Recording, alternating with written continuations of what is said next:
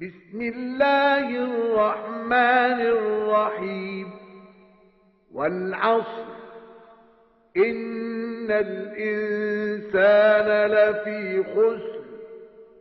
إلا الذين آمنوا وعملوا الصالحات وتواصوا بالحق وتواصوا بالصبر.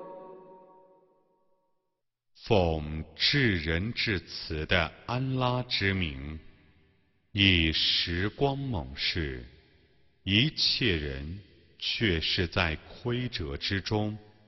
为信教而且行善，并以真理相劝，以坚忍相勉的人则不然。